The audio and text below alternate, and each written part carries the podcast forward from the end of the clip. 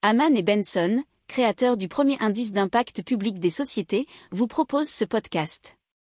Haman Benson.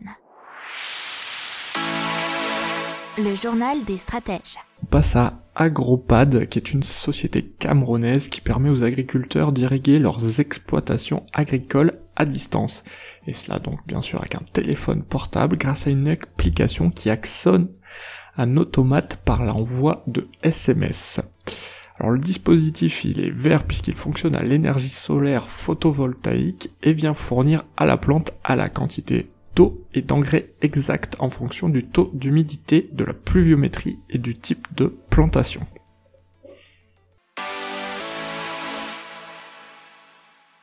Pour approfondir ces sujets, abonnez-vous à la newsletter de Haman et Benson et écoutez nos autres podcasts que vous retrouverez dans les notes de l'émission ou sur notre site internet.